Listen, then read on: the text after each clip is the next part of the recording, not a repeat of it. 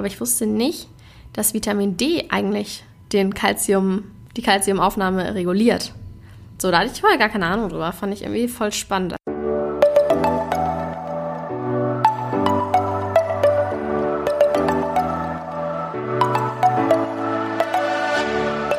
Moin und herzlich willkommen zu einer neuen Folge des Eat Pussy Not Animals Podcast, der Podcast, der dir den Einstieg in die vegane Ernährung erleichtern soll.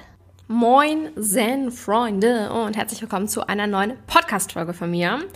Heute geht es weiter mit unserem kleinen Nährstofflexikon und zwar mehr oder weniger passend zum aktuellen Monat ähm, möchte ich heute ein bisschen über Vitamin D sprechen. Ja, wichtiges, wichtiges Thema und auch etwas, womit ich mich lange Zeit gar nicht beschäftigt habe. Ich muss sagen, und das finde ich so gefährlich, ich habe mich tatsächlich erst mit diesem ganzen Nährstoffzeugs beschäftigt, nachdem ich vegan wurde. So davor habe ich einfach gegessen und nicht in irgendeiner Art und Weise mir Gedanken darüber gemacht, ob ich überhaupt alles mit dem, was ich esse, so aufnehme. Wisst ihr, was ich meine? Es war so völlig, I don't know, irrelevant. So, ich dachte einfach so, ja, passt schon, wird schon irgendwie. Und ja, wurde es aber nicht. Ich habe ja schon mal erzählt, dass ich, als ich vegetarisch war, einen Eisenmangel hatte. Ja, also muss nicht, aber natürlich nicht unbedingt am Vegetarischen liegen. Beziehungsweise, ich glaube sogar eher Vegetarier haben einen Eisenmangel als Veganer, weil bei vegetarischer Ernährungsweise du ganz viel durch Milch und so weiter ersetzt und eben nicht durch Dinge, die diese Nährstoffe enthalten. Aber gut, äh, das ist jetzt gar nicht das Thema von heute. Denn heute soll es ja um Vitamin D gehen. Kennen wir alle. Wofür ist es denn überhaupt wichtig? Erstmal Vitamin D regelt den Calcium- und Phosphathaushalt. Genauer gesagt, es dient halt dazu, dass ein konstanter Calciumspiegel im Blut aufrechterhalten wird. Sofern also unser Calciumbedarf ansteigt, kann Vitamin D auf drei Ebenen regulatorisch eingreifen. Erstmal wird die Calciumaufnahme über den Darm erhöht, dann steigt die Wiederaufnahmekapazität des Kalziums in Niere und das in den Knochen eingelagerte Kalzium kann mobilisiert werden, um den Blutspiegel auf ein gesundes Niveau zu bringen. Bedeutet also, unsere Kalziumaufnahme hängt sehr, sehr stark vom Vitamin D ab. Sehr, sehr wichtig dafür. Außerdem fördert Vitamin D die Knochenbildung, denn es regt den Knochenaufbau an, indem es die knochenaufbauenden Zellen, die sogenannten Osteoblasten, weiß nicht, ob ich das richtig ausspreche, stimuliert und somit sorgt Vitamin D halt nicht nur für die Regulation des Blutkalziumspiegels, sondern begünstigt auch zudem einen gesunden Knochenaufbauprozess. Es hängt also alles ein bisschen miteinander zusammen. Und es beeinflusst auch das Immunsystem, kann vor Krebs schützen und kann Bluthochdruck, chronische Darmerkrankungen, multiple Sklerose und Diabetes Typ 1 verhindern. Also super, super wichtiges Vitamin für unseren Körper. Wir sollten darauf achten, dass wir genug davon haben. Wie man hier sieht, gerade natürlich in der Wachstumsphase, wo sich Knochen und Skelett erst bilden müssen, ist es mega wichtig, dass wir genügend Vitamin D zu uns nehmen. Es wird eine Menge von 20 Mikrogramm Vitamin D pro Tag empfohlen für Kinder und Erwachsene. Wie gesagt, insbesondere in der Wachstumsphase sehr, sehr wichtig. Man kann aber auch seinen individuellen Status über eine Blutprobe bestimmen. Also man kann für sich selber bestimmen, wie viel Vitamin D man tatsächlich benötigt. Sollte man auch, also darauf achten, denn ein Vitamin D-Mangel kann zu erheblichen Folgen führen. Natürlich halt zur Beeinträchtigung des Kalziumhaushalts. Wir haben ja eben schon gehört, dass das stark miteinander zusammenhängt. Und natürlich des Knochenstoffwechsels. Also wenn man, vor allem wenn man gerade im Kindesalter ist und eben sich das alles erst entwickelt, dann spricht man von einer sogenannten Rachitis. Ich bin immer nicht so ganz sicher, ob ich diese ganzen Sachen richtig ausspreche. Ich hoffe, ihr könnt mir das verzeihen. Ich habe leider kein Medizin studiert. Ähm, das bedeutet, dass ein unzureichender oder fehlender, unzureichendes oder fehlendes Kno das Wachstum, der Wachstum, das Wachstum, oh mein Gott. Zu wenig Knochenwachstum auf jeden Fall. Daran erkennt man äh, Rachitis. Und auch die Zähne, das ist ja eine mineralistische Hautsubstanz unseres Körpers. Und die können auch natürlich davon betroffen sein, wenn man zu wenig Vitamin D hat. Auch äh, Symptoma Symptomatisch lässt sich Rachitis anhand von Deformationen der Wirbelsäule und der Skelettmuskulatur erkennen. Bei Erwachsenen führt ein Vitamin D-Mangel zur Entkalkung des Skeletts und somit zur Abnahme von der Knochendichte. Das nennt sich Osteoporose, hat bestimmt der ein oder andere schon mal von euch gehört. Und ich finde es so witzig, weil ich immer Osteoporose so im Zusammenhang mit Kalzium gesehen habe, aber ich wusste nicht, dass Vitamin D eigentlich den Calcium, die Calciumaufnahme reguliert.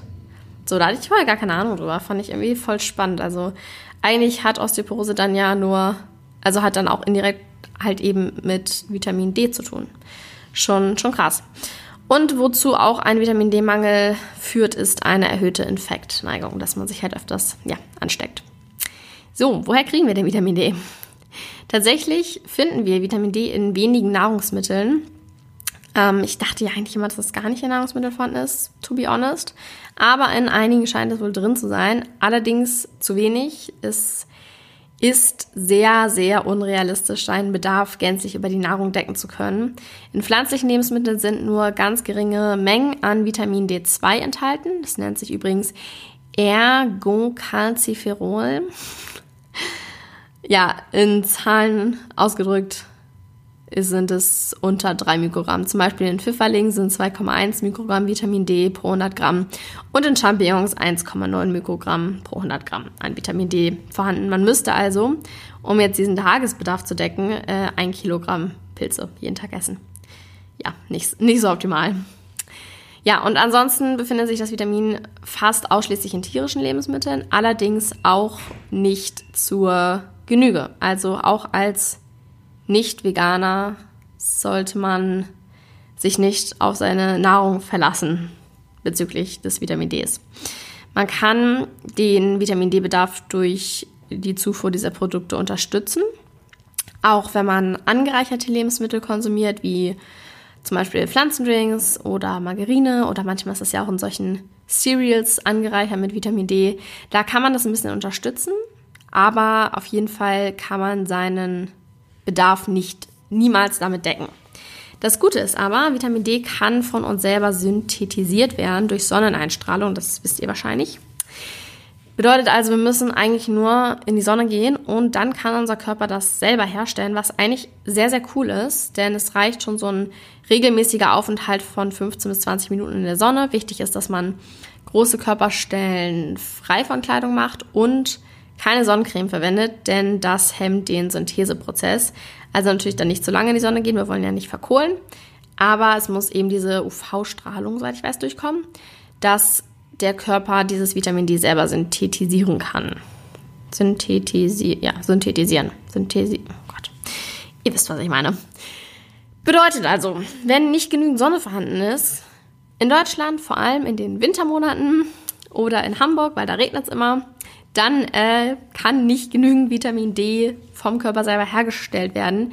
Wenn man jetzt wo lebt, wo immer Sonne scheint, wo man starke Sonneneinstrahlung hat, sagen wir zum Beispiel in Australien oder in ja, Regionen, die nahe am Äquator liegen, so, ist das natürlich ein bisschen weniger problematisch. Aber in Deutschland wird eigentlich immer empfohlen, dass man in den Wintermonaten Vitamin D supplementiert, also ein Vitamin D-Präparat zu sich nimmt weil du da eben nicht die Möglichkeit hast, das durch Sonne, Sonneneinstrahlung selber genügend herzustellen.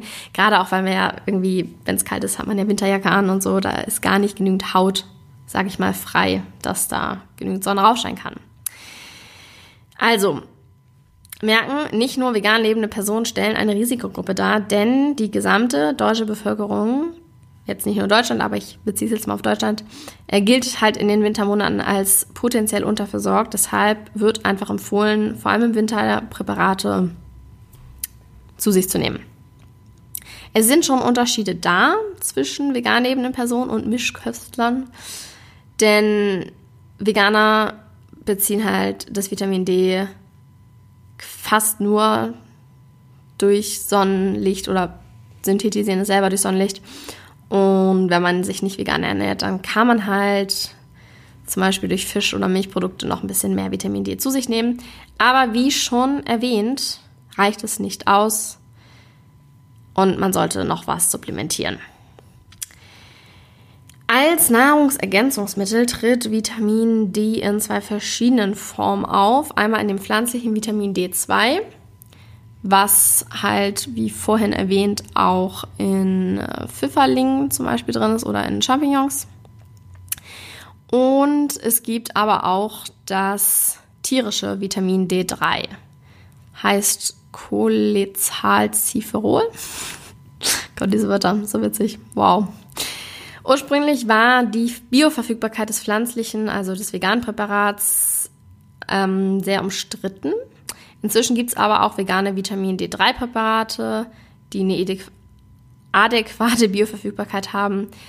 Die stammen aus Flechten, also nicht tierischen Ursprungs. Und das finde ich sehr interessant. Oh, wow, was geht hier ab? Sorry für die Hintergrundgeräusche. Äh, genau, also es gibt inzwischen ein veganes Vitamin-3-Präparat aus Flechten, was die gleiche Bioverfügbarkeit mit sich bringt wie das tierischen Ursprungs. Also kann man sich so eins holen. Total cool. Und das eben zu sich nehmen. Ein wichtiger Punkt, vielleicht ist es dem einen oder anderen auch schon aufgefallen, wenn man sich so ein Präparat holt, dann ist es häufig zusammen mit K2, mit Vitamin K2. Wir haben zum Beispiel das in flüssiger Variante, da nimmt man einen Tropfen jeden Tag, ist Vitamin D und K2. Hat nämlich folgende Ursache, was ich auch sehr interessant finde.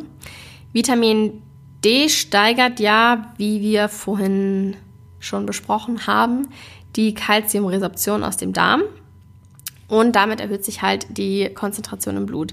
Wenn man jetzt allerdings zu viel davon zu sich nimmt, zu viel Vitamin D und somit zu viel Kalzium aus dem Darm resorbiert wird, ist das das Verb dafür? Ich weiß es nicht kann das gefährlich werden, denn der Körper muss es auch verwerten können. Sonst lagert es sich nämlich als so eine ja, Schlacke im Körper ab, ist also komplett nutzlos und kann langfristig zu Verkalkung von Gefäßen und Organen führen. Jetzt ist nicht die Ursache dafür der erhöhte Kalziumspiegel, sondern eigentlich die Tatsache, dass Vitamin K2 zur Verwertung des Kalziums fehlt. Deswegen ist es gut, Vitamin K2 mit dazu aufzunehmen denn das aktiviert die Proteine Osteokalzin und MGP, nennt sich Matrix-La-Protein. Und die sind für die Kalziumverwertung im Blut verantwortlich. Also sie, wenn sie aktiviert sind, dann können sie das Kalzium binden und transportieren und ebenso äh, das Kalzium aus dem Blut verwenden für Knochen, Zähne und so weiter. Und wenn diese Eiweiße halt nicht aktiviert sind, können sie das nicht machen. Deswegen ist es voll wichtig, dass man auch K2 zu sich nimmt, was eben die Eiweiße aktiviert. Also sorgt sozusagen K2 dafür, dass unsere Gefäße sauber bleiben. Ich hoffe, das war verständlich ausgedrückt. Also zusammenfassend, wichtig, in den Sommermonaten regelmäßig an die frische Luft zu gehen, bisschen Sonne zu tanken, äh, eine Zeit lang auch ohne Sonnencreme, damit es halt nicht gehemmt wird. Und so können wir eben das Vitamin D selbst synthetisieren dann kann man natürlich Lebensmittel wie Pilze oder angereicherte Produkte zu sich nehmen, ergänzend. Und im Winter vor allem, ich würde es aber auch, glaube ich, das ganze Jahr über machen, äh, ein, ein Vitamin D-Supplement zu sich nehmen, in Verbindung mit K2, was den täglichen Bedarf von mindestens 20 Mikrogramm abdeckt. So, ich hoffe, das war hier nicht wieder zu biologisch für euch und ihr konntet mir folgen und verstehen, was ich sage. Oder ich am besten einfach so ein Präparat gibt es auch im Drogeriemarkt zu kaufen oder bestellen kann man das. Ich finde unseres cool, das ist halt so ein flüssiges. Ich mag das immer ganz gerne, einfach einen Tropfen pro Tag. Schmeckt auch nicht super scheiße und damit ist man dann gesettelt. Ich hoffe, das war informativ und ihr konntet was mitnehmen. Schreibt mir gerne mal euer Feedback, wie immer auf Instagram, kara-drummond- und äh, ja, auf ein gutes Überleben in den Wintermonaten, würde ich mal sagen. Vielen Dank fürs Zuhören, Freunde. Wir hören uns in der nächsten Folge. Macht's gut. Bis dahin. Ciao, Kakao.